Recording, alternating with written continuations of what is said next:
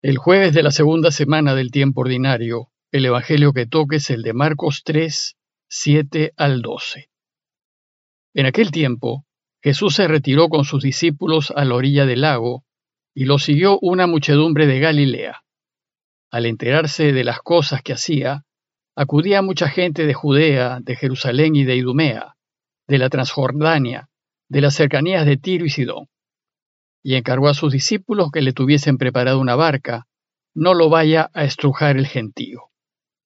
Como había curado a muchos, todos los que sufrían de algo se le echaban encima para tocarlo. Cuando lo veían, hasta los espíritus inmundos se postraban ante él gritando, Tú eres el Hijo de Dios. Pero él les prohibía severamente que lo diesen a conocer. Con el texto que les acabo de leer, empezamos en Marcos una nueva sección. En los últimos días hemos visto que Marcos nos ha presentado cinco acusaciones contra Jesús. Perdona como si fuese Dios, se junta con pecadores, no ayuna cuando todos ayunan, no respeta la ley de Moisés y más aún, trabaja en sábado. Pero Jesús actuó así porque fue un hombre libre. No actuó según el que dirán, ni siguiendo la opinión de la mayoría, ni según las costumbres de la época. Actuó siguiendo solo la voluntad de su Padre, siempre eligiendo lo que es verdad y lo que es justo, y siempre defendiendo la salud y la vida. Desgraciadamente su modo libre de proceder le trajo una serie de problemas al punto de que llegaron a condenarlo. Y es así como termina la sección anterior de Marcos. En cuanto salieron de la sinagoga, dice el texto, los fariseos se pusieron a planear con los herodianos el modo de acabar con él. Imagínense, recién está comenzando a anunciar la buena noticia y ya quieren terminar con él. Bueno, pues esta nueva sección de Marcos que empezamos hoy empieza también con una breve introducción. En ella el evangelista hace un resumen de la actividad de Jesús y nos dice que cura, que exorciza y que una multitud acude a él. El relato de hoy nos retrata una humanidad enferma que busca a Jesús para ser curada. Y veremos que lo que él hace es curarnos. El relato nos ubica a orillas del lago, tal vez en algún lugar cerca a Cafarnaúm. Pues es así como empieza el texto de hoy. Jesús se retiró con sus discípulos a la orilla del lago y lo siguió una muchedumbre de Galilea. Parece que debido a las crecientes tensiones que Jesús estaba teniendo con los fariseos y herodianos, decidió retirarse prudentemente para evitar aumentar el conflicto y poner en peligro el anuncio de la buena noticia.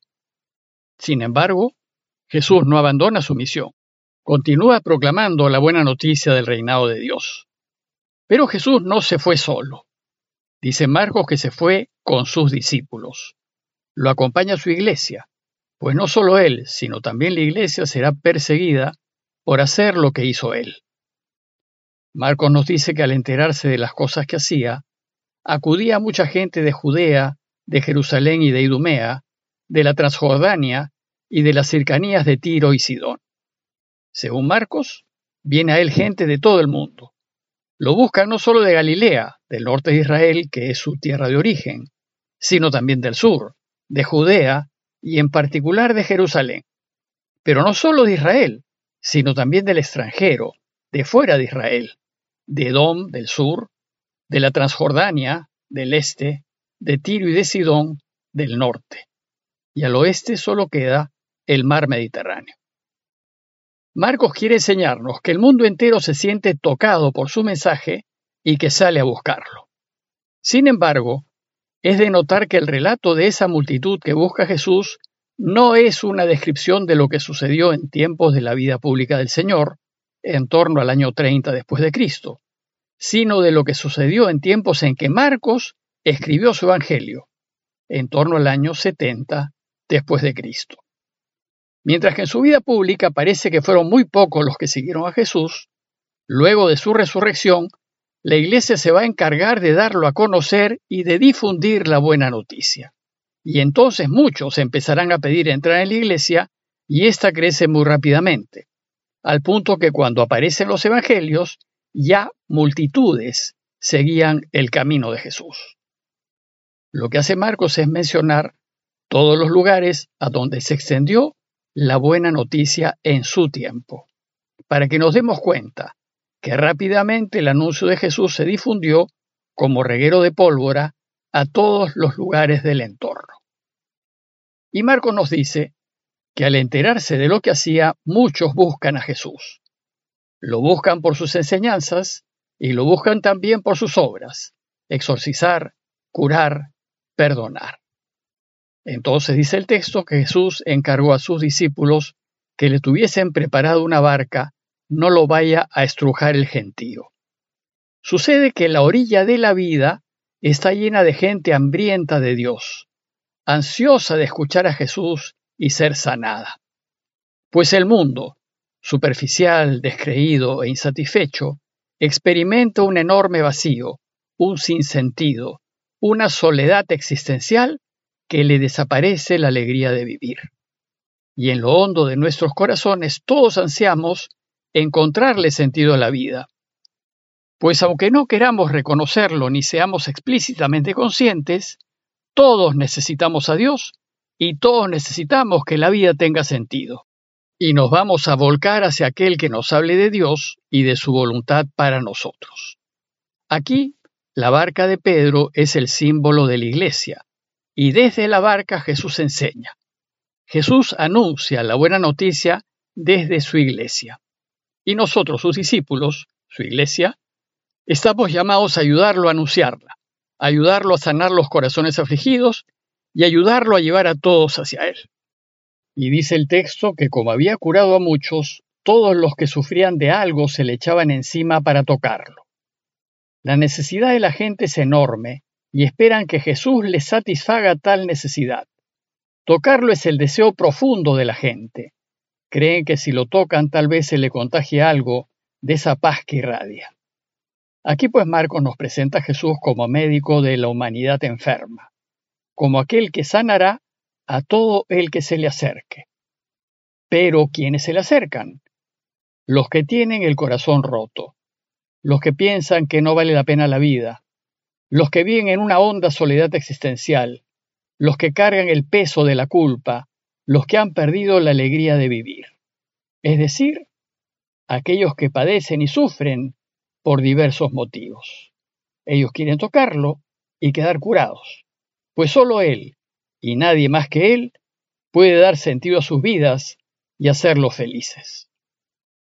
El relato termina diciéndonos que cuando lo veían, hasta los espíritus inmundos se postraban ante él gritando, Tú eres el Hijo de Dios.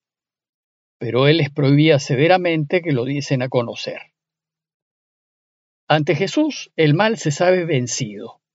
Más aún, basta que el mal lo vea para que se sienta derrotado. Su sola presencia lo doblega y se postra ante él reconociendo la supremacía del bien. El bien siempre está por encima del mal y siempre lo va a vencer. Y en la medida en que nos pongamos del lado del bien, del lado de la verdad, de la justicia y de la vida, ganaremos. En cambio, si nos ponemos del lado del mal, tal vez disfrutemos momentáneamente de los placeres de este mundo, pero nunca estaremos satisfechos y nunca seremos felices. Bueno, pues dice Marcos, esos espíritus gritaban, Tú eres el Hijo de Dios. Ellos ya han descubierto que Jesús es el Mesías, el Hijo de Dios. Sin embargo, a esas alturas del Evangelio, sus oyentes, la muchedumbre que lo sigue, nosotros los lectores, por ahora no lo sabemos. Lo iremos descubriendo en el camino al seguirlo hasta Jerusalén. Por ahora la gente lo sigue, más bien admirada, asombrada, pero sin saber quién es. Solo se maravilla de él. Tampoco lo saben las autoridades. Ellas más bien lo cuestionan y planean su eliminación. Por su parte, Jesús prohíbe a los espíritus impuros que lo descubran. Él no quiere que conozcamos de Él por altavoces o por publicidad.